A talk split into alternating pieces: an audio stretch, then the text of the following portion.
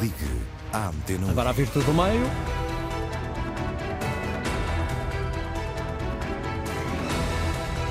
E hoje com um olhar mais apurado para o orçamento, Rosário.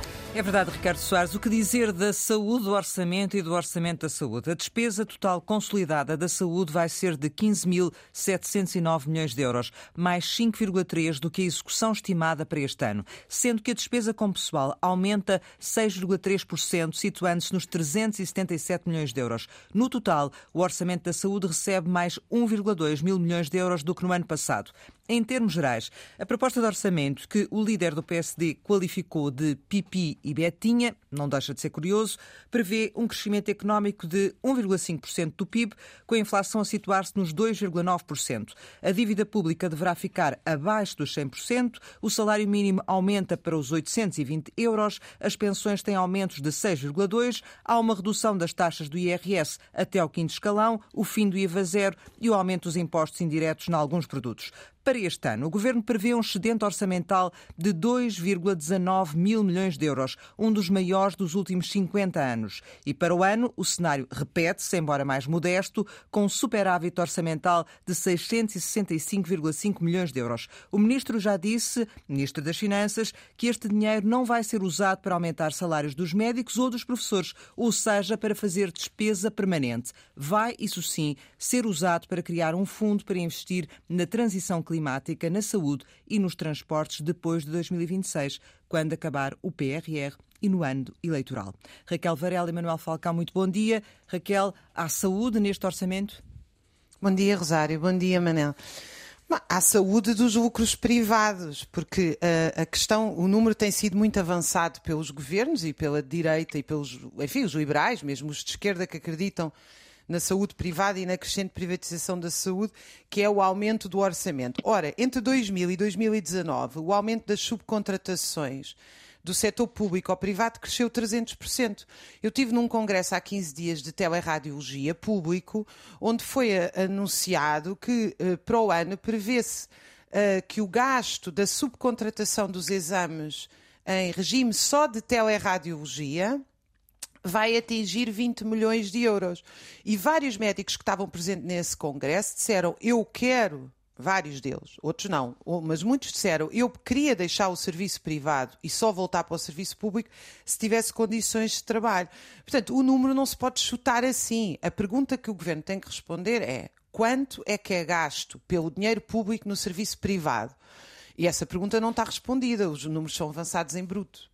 E são para, estes são valores para o SNN. SNS, aliás. Manuel Falcão. Não, mas eu estava a falar, desculpa, Rosário, do que o SNS gasta nas subcontratações aos privados. Certo, certo. Uh, e temos aqui neste valor global despesa uh, com, com, com pessoal e despesa, as outras despesas correntes também. Uh, Manuel, há saúde neste orçamento? A mesma pergunta? Parece haver saúde, mas não tenho a certeza que os doentes fiquem curados. Uh, vamos lá ver. Uh, este orçamento, como a Rosário disse logo no princípio, olá, bom dia, Raquel, desculpa, não tinha cumprimentado. Bom este, dia, este, este orçamento uh, significa que as dotações aumentaram 9,9% no setor da saúde um valor mais baixo do que o orçamento de 2023 previa, quando as dotações cresceram 10,5%. Por outro lado, a subida de 5,3% na despesa total consolidada fica abaixo da inflação média do ano passado, 7,8%. E isto é que é o ponto complicado de, do assunto. Uh, há um estudo recente da nova SBE que uh, aponta, acho eu, o que é o principal, a principal ferida do SNS. As despesas da saúde têm sempre vindo a crescer desde 2015, sensivelmente. Mas desde, 2,3, desde 2013, a execução face ao orçamento inicial no setor da saúde ficou nos 53%. Ou seja, há muito orçamento que não é efetivamente aplicado, por diversíssimas razões, mas esta desorganização, e já mais do que um analista deste setor o disse, isto não se resolve só tirando dinheiro para cima do sistema. É preciso preciso reorganizar o sistema, é preciso pô-lo a funcionar de forma mais eficiente para que o, o, Serviço Nacional de Saúde possa cumprir com todas as suas tarefas. Este é o grande desafio para a direção executiva de Fernando Araújo, que, por sinal, e termino aqui, ainda não viu os seus estatutos de funcionamento publicados. Portanto, estamos numa espécie de limbo em que eh, há este panorama da falta de execução, há um orçamento que aparentemente é enorme, mas eh, vamos ver como é que isto tudo depois na especialidade corre quando o orçamento for à Assembleia nos dias 30 e 31. Não deixa de ser curioso, Raquel, que uh, este excedente orçamental de que falei há pouco será, depois de 2026, aplicado também na saúde, não para despesa permanente, não para salários, mas para investimento na saúde. Uh, eventualmente poderia antecipar-se já esse investimento, não é? Em termos até da própria gestão, ou não? Sim, até porque o investimento na saúde tem caído sistematicamente Uh, e, portanto, evidentemente que deveria. Agora, a questão também não é para mim só onde é que se investe, é em que é que se investe. Porque se é para investir uh, em, uh, por exemplo, estas máquinas de teleradiologia, tudo indica, embora ainda não haja números concretos, mas eles, a, a percepção subjetiva dos médicos e até das administrações que eu ouvi é essa, o número de erros tem aumentado substancialmente. Ou seja, os médicos estão em casa com um computador maquinaria sofisticada, sozinhos a ver um exame, em vez de estarem no hospital com as, com as, equipas a discutir o resultado do exame. Isto está a aumentar os erros, ou seja, o número de exames que tem que ser repetido. Portanto, se o ministro me diz assim, nós vamos investir daqui a dois anos, mas é em máquinas para aumentar a saúde online, que não é saúde, ou vamos investir nos salários dos médicos, que, é, que em média em Portugal são menos 30%, 40% e 70% do que no resto da Europa. E? e o que é que diria o ministro?